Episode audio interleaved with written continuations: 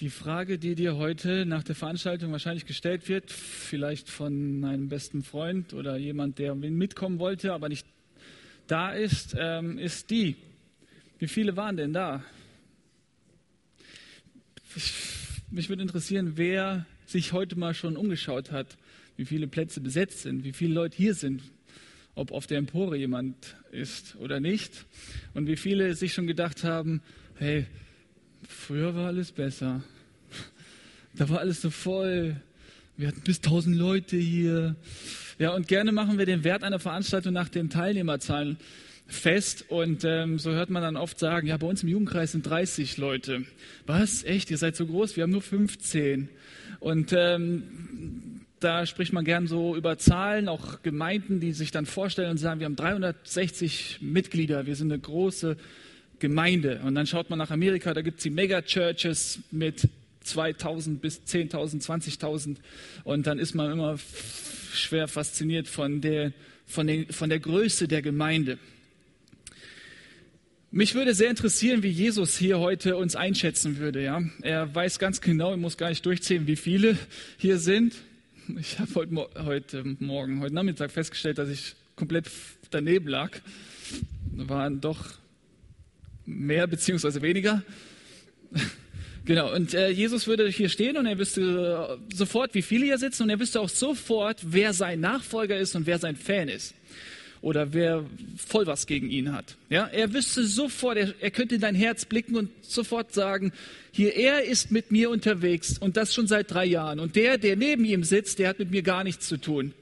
Er singt zwar hier an diesen Sonntagabend Abenden immer diese Lieder mit und bekennt mich als den Herrn und sagt, Hosianna, du bist unser Gott, Herr Jesus. Wahrscheinlich ohne Hände, wahrscheinlich eher so oder so oder gar nicht aufstehen, aber hat mit ihm, mit Jesus gar nichts zu tun.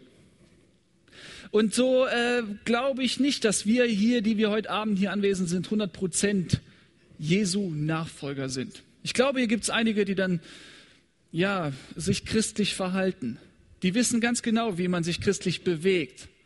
Ja? Oder wie man vielleicht ein Gebet spricht. Oder wie man in der, gleich nach der Predigt in der Betungszeit, wie man sich da verhält und so. Als Prediger, der ich hier vorne stehe, kann ich nicht sagen, wer mit Jesus unterwegs ist, wer nicht. Es kann sein, dass dein bester Freund mit Jesus unterwegs ist, sein Nachfolger ist, aber du nicht sitzt neben ihm und bist einfach kein Kind Gottes, kein Nachfolger Jesu Christi. Ich finde das immer super, wenn ganz viele Nachfolger Jesu zusammenkommen, ihn anbeten von ganzem Herzen, dann ist das so gewaltig und ich wünschte mir, dass wir das noch mehr erleben könnten. Ich bin gerne im Fußballstadion und äh, dann sind dann so ein 50, 60.000 Zuschauer zusammen und singen einmütig ein Lied, äh, beziehungsweise zweimütig, äh, zwei Mannschaften. Und äh, ich erinnere mich, in Köln war es, äh, letztens so, da hat die Südtribüne die gegnerischen Fans auf der Nordtribüne angeschrien mit dem Wort Arschloch. Ich weiß, heute Abend wird nicht aufgenommen. Arschloch rufen die. Ja, aus voller Kehle, leidenschaftlich brüllen die die anderen an und ich denke mir, meine Herren, halt, das ist ein Schimpfwort, hallo? Und die gegnerischen Fans rufen zurück, Arschloch. Das wollen wir jetzt nicht üben, ne? Ich wäre in Unterzahl. Aber ich denke mir manchmal, stellt, mal, stellt euch mal vor, hier mit 60.000 Menschen singen wir zusammen, du großer Gott, wenn ich die Welt betrachte. Gut, das ist ein bisschen alt, das Lied. Müsste man Liederbücher austeilen erstmal. Aber das ist doch, das wäre doch was. Das wäre doch was. Wir haben heute in unserem Text aus Lukas 19, ihr könnt die Bibel schon mal aufschlagen, da haben wir eine Szene, da sind ganz viele Menschen zusammen und Massen von Menschen singen aus einem Mund Hosianna, was so viel bedeutet wie rette doch. Sie erkennen Jesus als den Retter an, ist meine erste Frage an dich. Ist Jesus dein Retter, der dich von Hölle, Sünde, Tod und Teufel rettet? Ist Jesus dein Erretter? Die rufen hier aus einem Mund Hosianna, was bedeutet rette doch. Wir erkennen dich, Jesus, an als unseren Retter und bitten dich, rette uns von dem römischen Kaiser, der uns immer abzieht, wo wir Steuern zahlen müssen, immer übertrieben viele, viel. rette uns von dieser Macht der Römer, rette uns von anderen Mächten. Wir erkennen an, dass du der Retter bist. Du hast Kranke geheilt, Tote sind auferstanden, du hast Blinde sehend gemacht, du kannst das, du hast es drauf, Jesus. Du bist der Retter, rette doch. Hosianna. Fünf Tage später, ey, sind das fünf Tage oder nicht? Habe ich heute um fünf auch schon gesagt, fünf Tage. Ich überlege gerade, Montag, Dienstag, Mittwoch, Donnerstag, Freitag. Vier Tage später, am Freitag, Karfreitag, die gleiche Menschenmenge oder der Großteil dieser Menschenmasse ruft aus einem Mund, kreuzige ihn. Hey, was passiert? Vor ein paar Tagen, Hosianna. Und dann am Ende dieser Schulwoche, kreuzige ihn. Der Text vorher, also die Predigt vor einer Woche, da ging es darum, dass Gott uns Talente anvertraut hat und uns ja, Gaben mitgegeben hat und auch ganz viele materielle Mittel, die wir einsetzen können für ihn. Meine Frage ist, bist du jemand, der diese Veranstaltung heute Abend einfach mitnimmt als Vorbereitung für die Woche? der sagt, ich komme heute Abend, Sonntagabend komme ich zum Satt und ich höre mir die Predigt an, weil das ist wichtig. Ich brauche die Predigt für meine Arbeitswoche. Da bin ich ständig in Gesprächen und da brauche ich irgendwelche Argumente für, für den Glauben und die, die erfahre ich hier und da möchte ich doch lernen, dazulernen. Und nimmst diese Veranstaltung mit als Vorbereitung für den Teamkreis, den du leitest, Jugendkreis oder Hauskreis oder sonst welchen Kreise, Kreis. Oder bist du jemand, der einfach ganz treu den Stuhl hier wärmt? Woche für Woche den Stuhl wärmt. Der Woche für Woche hierher kommt und singt Hosianna. Jesus, ich erkenne dich als den Errettern an. Und dann ein Tag später, ja, das ist schon zu weit, ein Tag, abends bei McDonalds ruft, kreuzige ihn. Okay, du würdest sagen, äh, das wäre peinlich, bei McDonalds zu rufen, kreuzige ihn. Hallo, ja, hey, hey, das, nee, das, das wäre peinlich, das würde ich nicht tun.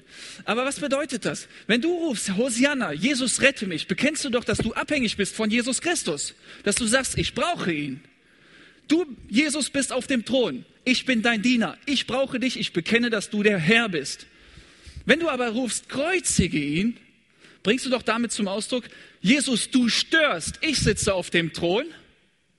Ich sitze auf dem Thron. Ich entscheide, was ich in dieser Woche mache. Ich entscheide, was ich studiere, wen ich heirate, welche Pizza ich hole. Ich entscheide, wie ich will. Und du, bitte, lass mich in Ruhe. Kreuzige ihn. Weg hier. Du nervst. Du bist für mich tot. Natürlich würdet ihr bei McDonald's nicht rufen, kreuzige ihn, aber viele spielen sich da schon als Richter auf, auf dem Thron. Das habe ich gar nicht bestellt. Ja, okay.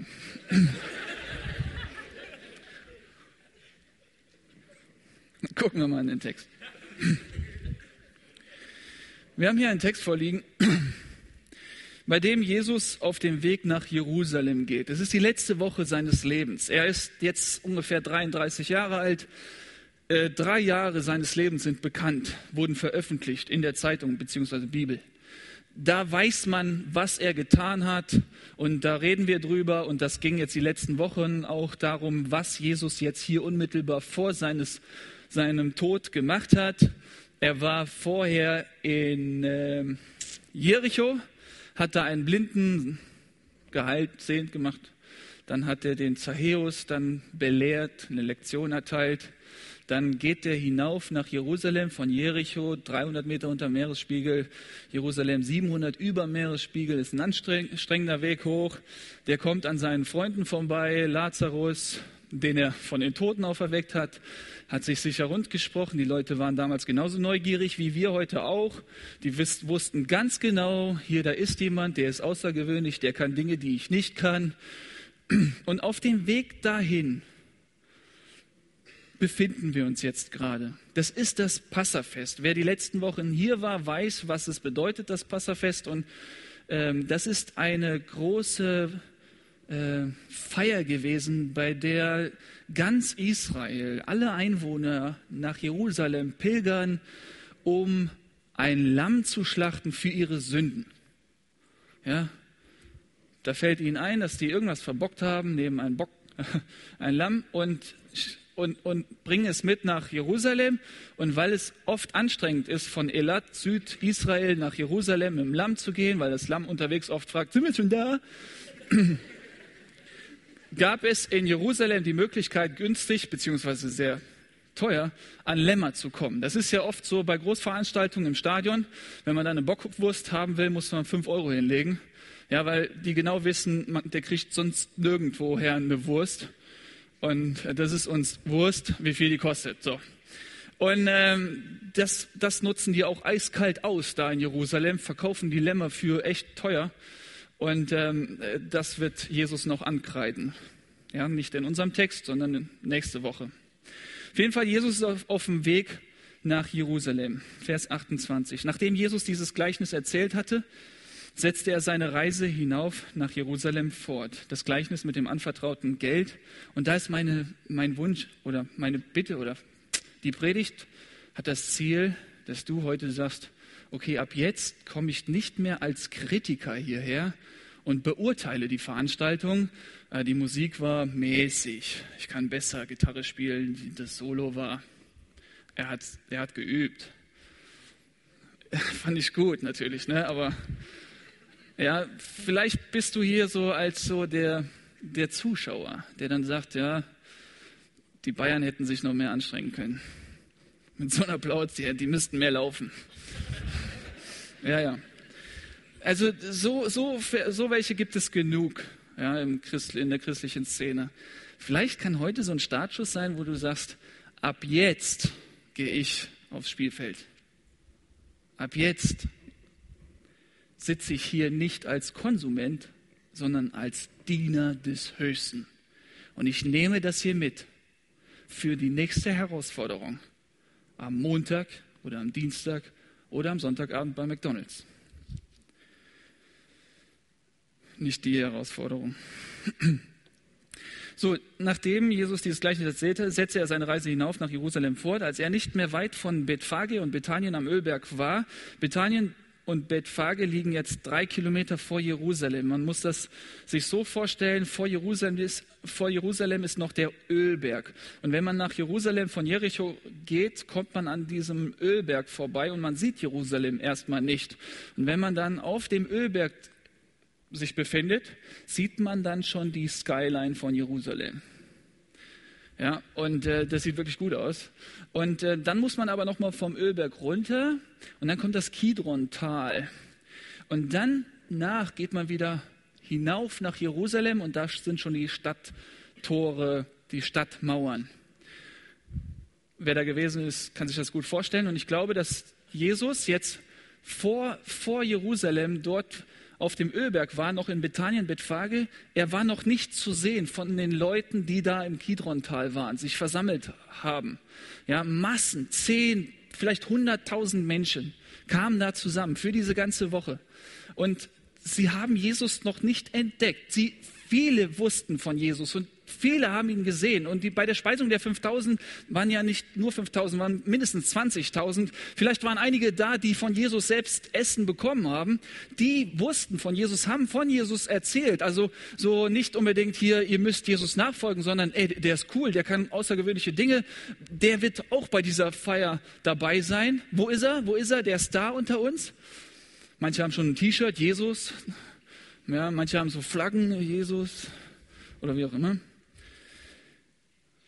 Und Jesus ist noch nicht zu sehen. Er schickte zwei Jünger voraus. Er gab ihnen folgende Anweisung. Geht in das Dorf, das ihr vor euch seht. Beim Ortseingang werdet ihr einen Esel finden, der angebunden ist. Ein junges Tier, auf dem noch nie ein Mensch geritten ist. Bindet es los und führt es her. Und sollte euch jemand fragen, warum ihr es losbindet, dann antwortet, der Herr braucht es. Punkt. Begründung, der Herr braucht es. Noch Fragen? Der Herr braucht es. Jesus, das finde ich so gut an meinem Glauben, an meinem christlichen Glauben. Ich bin gerne Christ, denn die Bibel begegnet meine und deine tiefsten Emotionen. Was will ich damit sagen? Es gab eine, ein Ereignis vor ein paar Jahren, da haben ähm, etwa zwei Milliarden Menschen eine Veranstaltung mitverfolgt. Die Hochzeit von Kate und William. Ja, angeblich zwei Milliarden Menschen haben diese ver langweilige Veranstaltung beobachtet. Sechs Stunden. Nichts passiert. Keiner gewinnt. Keine Verlängerung, kein Elfmeterschießen. Nur eine Hochzeit. Ja, da ist ein, eine ganz langweilige Kutsche. Pompös. Ganz viele Blumen, ganz viele Farben, Klamotten, Kram. Menschen, unzählig. Und sie schweben daher, Kate und William, steigen aus und das geht Stunden und Stunden und man sitzt und man sitzt und ich vermute mal, der eine oder andere war auch dabei oder hat das gesehen, im Fernseher verfolgt. Und dann gibt es diesen magischen Moment, bei dem die Zeit einfach stehen bleibt. Kate, William küssen sich. Da geht gar nichts, außer die Tränen. Ja, da läuft nichts mehr, außer die Nase. Da ist, da ist, da ist Stille. Da ist wirklich volle Aufmerksamkeit. Warum, warum fesselt uns das Ereignis so? Warum ist das so besonders? Dann habe ich nochmal nachgeschaut und auch ein Ereignis gefunden. Da haben noch mehr zugeschaut und zwar 2,5 Milliarden. Das war die Beerdigung von Prinzessin Lady Di, Diana. Da dachte ich, oh wow, was, was, was hat die Menschen da gepackt? Und ich glaube, dass dass die Angst vom Tod, das ist eine Angst, die jeder kennt. Und das ist etwas, was uns an die Bildschirme führt, sodass wir das verfolgen und diese Angst ein Stück weit mit uns teilen. So, jetzt lese ich die Bibel und finde da zwei Schwerpunkte in der ganzen Bibel. Einmal die Kreuzigung Jesu, die Beerdigung Jesu Christi. Jesus Christus, der Herr, wird gekreuzigt und besiegt den Tod. Meine größte Angst hat er von mir genommen. Denn weil ich an ihn glaube, werde ich nicht sterben müssen, sondern leben. Sobald ich den Löffel abgebe, ins Gras beiße, tot bin, ab der Millisekunde lebe ich mit Jesus in Ewigkeit. Ja, damit ist diese, diese Furcht weg. Dann die andere, äh, der, die anderen Emotionen in Richtung Liebe, das erwartet uns noch. Die wir mit Jesus leben, die wir Nachfolger Jesu Christi sind, die werden irgendwann mal nach ihrem Tod bei Jesus ein Hochzeitsfest erleben. Da ist Jesus Christus und seine Gemeinde. Die Braut ist für uns Jungs ein bisschen schwer vorzustellen. Ne? Ja, dieser magische Moment da, aber es wird ein tolles Fest sein. Wir werden mit Jesus feiern für immer und ewig. So, das sind diese Emotionen und, und deswegen zieht Jesus die Massen an. Und deswegen sind viele Menschen begeistert von Jesus. Aber das heißt noch lange nicht, dass sie Jesus nachfolgen. Und deswegen möchte ich, dass du heute Abend dir die Frage stellst, und die dann auch beantwortest, ganz ehrlich, bist du ein Fan Jesu Christi oder bist du ein Nachfolger Jesu? Wärst du hier, auch wenn kein anderer hier wäre? Wenn der Block, der Block frei wäre, der auch, und du sitzt hier vorne allein auf deinem Stuhl, Stuhl und singst Hosianna. Und die Leute sagen, deine Freunde sagen, ja, lass uns doch am Sonntagabend was anderes machen. Und du sagst, nein, ich brauche das ganz dringend, was der Prediger hier sagt, was aus der Bibel weitergegeben wird. Denn ich weiß, dass am Sonntagabend noch, am Montag die nächste Herausforderung kommt. Da gibt es diesen Gegenspieler, den Teufel. Er möchte mich platt machen. Er möchte mich von Gott wegziehen. Er möchte mich lebensunfähig machen. Er möchte mir die Lebensqualität nehmen. Und deswegen brauche ich das hier. Das Wort Gottes denn ich bin ein Nachfolger Jesu Christi. Und eine Woche ohne Predigt ist eine verlorene Woche. Ja. Und wenn du nicht konntest, weil es draußen geschneit hat, dann www.sonntagabendtreff.de oder so. War das jetzt Werbung? Ich weiß nicht. Machen wir weiter. Okay, Jesus schickt jetzt zwei Jünger voraus. Und die sollten jetzt einen wildfremden Menschen ansprechen, weil der einen Esel hat. Und äh, die sollten dann einfach hingehen und dann fragen und die Begründung ist einfach diejenige, der Herr braucht es. Fertig. Und das finde ich so erstaunlich von Jesus. Ja? Kate und William kommen da mit so einem Protzwagen daher. Jesus kommt auf einem Esel. Das wäre so, wenn Kate, so wie wenn Kate und William mit einem Ford Fiesta unterwegs wären. So die Kameras alle ausgerichtet. Und da kommt der blaue Ford Fiesta daher. Die sitzen auf der Rückbank. Beim Aussteigen muss der Sitz erstmal nach vorne geklappt werden. Ja, und das Kleid ist eingeknüllt so. Ja, und man versucht in den Kameras bloß nicht diesen Wagen da irgendwie aufs Bild zu bekommen. Ja, und Jesus kommt mit einem Esel. Und der Esel ist wahrscheinlich unterwegs mal stehen geblieben und wollte nicht mehr. Jesus könnte auf dem Pferd daherreiten. Damals zu der Zeit war ein Pferd ein, ein, ein Tier, das ein Symbol für Macht und Majestät war. Niemand würde ein Pferd essen. Ja? Also Jesus könnte auf einem Pferd daherreiten, tut er aber nicht. Er macht das ganz demütig nach, auf einem Esel. Bei Esel denken wir alle an Shrek. Die Menschen damals dachten an Saharia 9,9.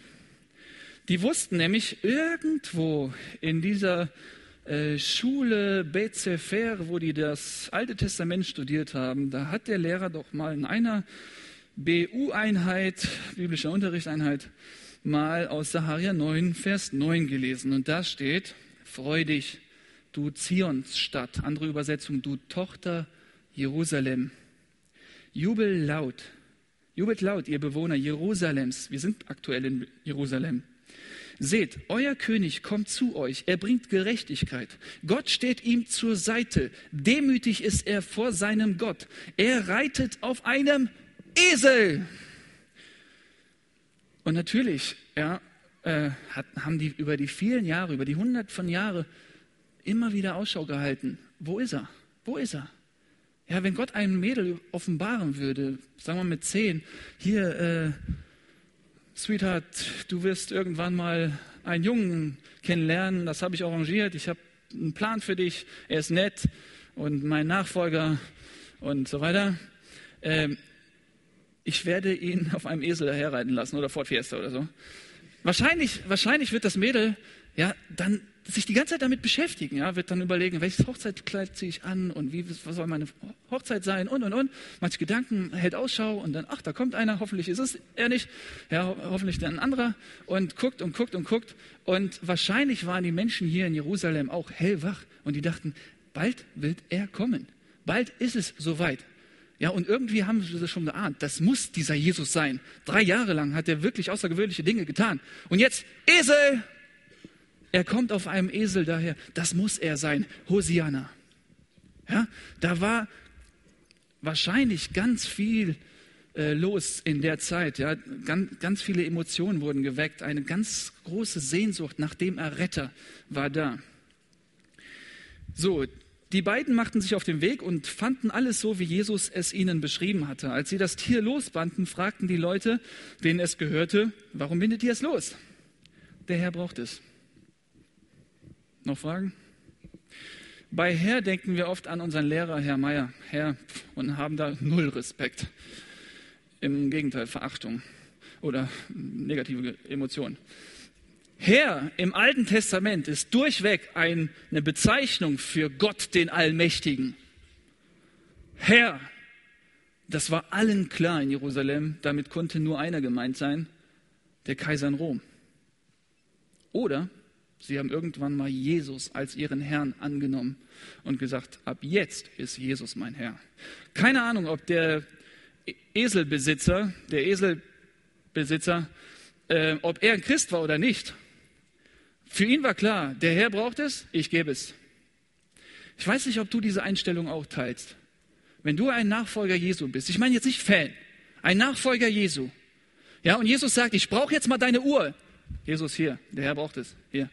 Ich brauche dein Leben, ich brauche deine Zeit, ich brauche deine Beziehung, ich brauche deine Aufmerksamkeit, ich brauche deine Pizza. Hier, der Herr braucht es, fertig. Hast du so eine Lebenseinstellung, dass du sagst, Jesus, alles kannst du haben, alles. Der Herr braucht es. antworteten sie. Vers 35. Sie brachten den Esel zu Jesus, legten ihre Mäntel über das Tier und ließen Jesus aufsteigen. Das ist auch eine symbolische Handlung.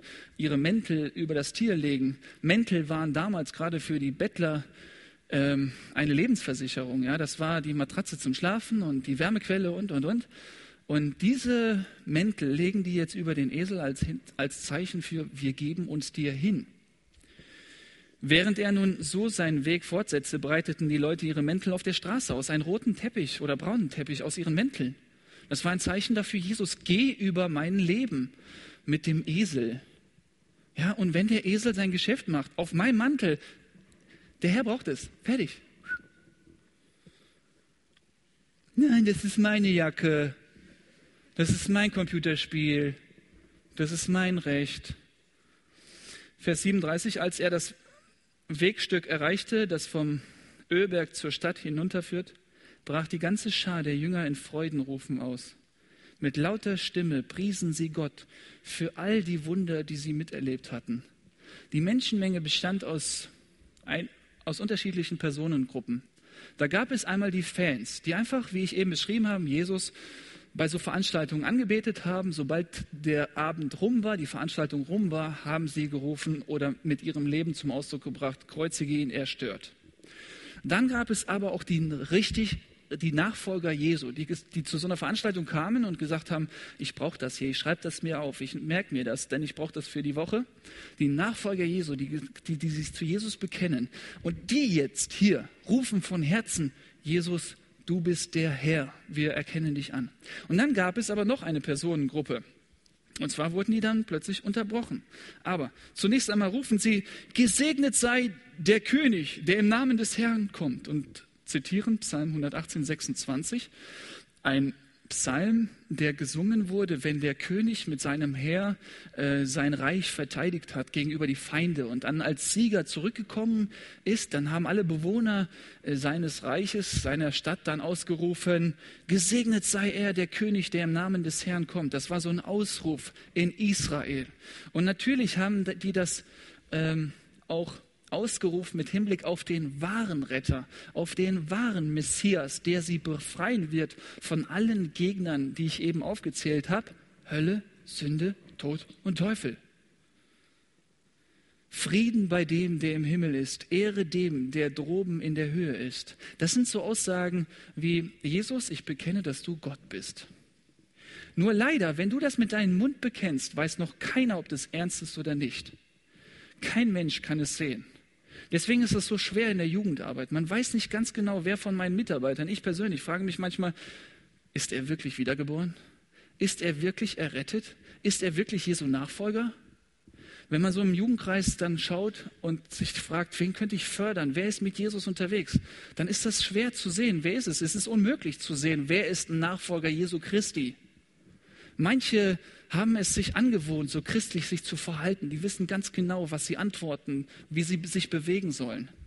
Aber dann festzustellen, hier ist eine geistliche Frucht, hier ist etwas Übernatürliches. Gott hat ihn zum Segen gesetzt, ihn gebraucht, ihn berufen. Er setzt sich für Jesus ein. Er investiert die Talente, die ihm anvertraut sind. Das ist wirklich schwer und deswegen sagte ich am Anfang, Jesus, wenn er hier schauen würde, er wüsste sofort, wer sein Nachfolger ist und wer nicht wer das hier von Herzen singt und wer nicht. Einige Pharisäer aus der Menge erhoben Einspruch. Meister, sagten sie zu Jesus, verbiete es deinen Jüngern so zu reden. Die Musik ist zu modern und mit Schlagzeug noch. Das kann doch nicht wahr sein. Das sind religiöse Führer, die, die beschweren sich, dass hier ein christliches Lied angestimmt wird. Ja, was ist denn los hier? Ja, aber wahrscheinlich saßen die Pharisäer auch noch selber auf ihrem Thron und wollten Jesus nicht anerkennen als den Gott, der über ihnen das Sagen hat. Ja, wahrscheinlich hatten sie was dagegen, dass Jesus plötzlich als der Herr angebetet wird. Doch Jesus gab ihnen zur Antwort, ich sage euch, wenn sie schweigen, werden die Steine schreien. Wenn sie schweigen, werden die Steine schreien. Wie können Steine schreien? Das ist eine Prophezeiung für 70 nach Christus. Da wird Jerusalem dem Erdboden gleichgemacht, wird, wird komplett zerstört werden. Kein Stein liegt mehr auf dem anderen und das wird so ein Steingeröll sein, wo jeder erschrecken wird Und das ist eine Prophezeiung, die eingetroffen ist. Und das ist eine Prophezeiung, die sich nicht nur auf 70 nach Christus bezieht, sondern darüber auch hinaus. Denn wenn wir schweigen und Jesus nicht bekennen als der Herr, dann schlägt irgendwann mal ein Meteorit ein und dann werden die Menschen nach Gott rufen. Dann ist irgendwo eine Naturkatastrophe und die Menschen sagen, wo warst du? Wo bist du? Und werden bekennen, erkennen, dass Jesus Gott ist. Dass es einen Gott gibt, einen lebendigen Gott gibt. Und deswegen lasst uns bekennen, jetzt hier, schon hier in Dilburg, in unserer Umgebung, dass Jesus der Herr ist. Wenn wir schweigen, werden die Steine schreien, steht hier. Die letzten Verse, Jesu Reaktion. Wie geht es Jesus damit? Hunderttausende von Menschen rufen einstimmig, Hosianna, Hosianna. Als Mensch würde man jetzt sagen, wow, Alter, ich bin doch nicht so schlecht. Da läufst du ein im Stadion und merkst, da wird dein Name gerufen. Ja, da wird bekannt, dass du der Star bist.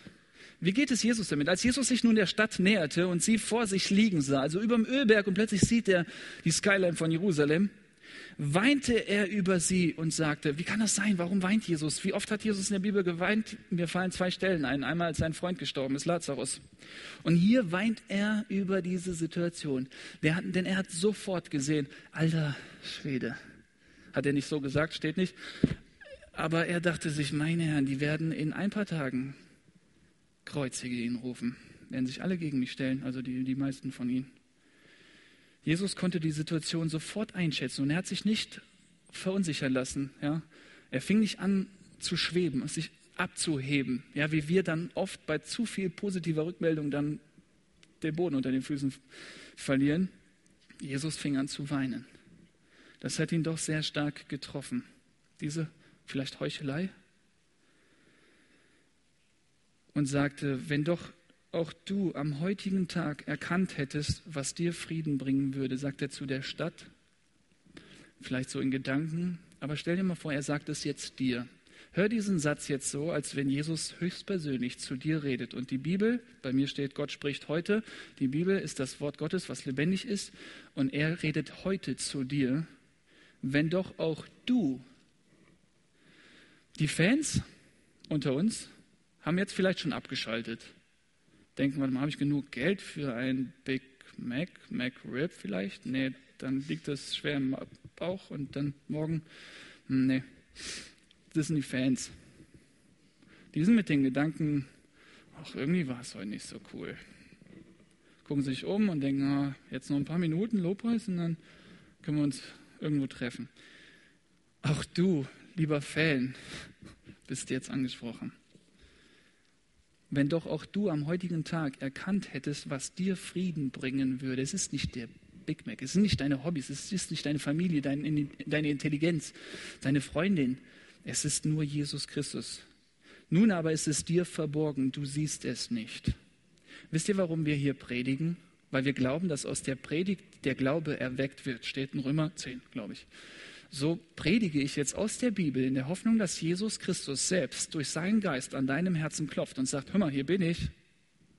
Der Herr braucht dich. Er will mit dir was Großes erleben. Er braucht dich aber ist nicht angewiesen. Es kommt für dich eine Zeit, da werden deine Feinde rings um dich einen Wall aufwerfen, dich belagern und dich von allen Seiten bedrängen. Sie werden dich zerstören und deine Kinder die in dir wohnen, zerschmettern und werden in der ganzen Stadt keinen Stein auf dem anderen lassen. Hatte ich ja gesagt, 70 nach Christus ist das eingetroffen. Weil du, und jetzt wieder hier eine Message Jesu für dich, weil du die Zeit, in der Gott dir begegnete, nicht erkannt hast. Weil du die Zeit, in der Gott dir begegnete, nicht erkannt hast. Hey, wir haben jetzt noch Zeit. Aktuell, jetzt ist die Zeit, in der Jesus dir begegnet durch die Predigt, durch die Lieder gleich. Und er möchte an deinem Herz anklopfen und sagen, hör mal, dein Fan sein bringt dich zu gar nichts. Fang jetzt an, ein Nachfolger zu sein. Folge mir nach. Das wollte ich heute Abend mitgeben und ich möchte jetzt gerade für dich beten. Und das will ich gerade tun.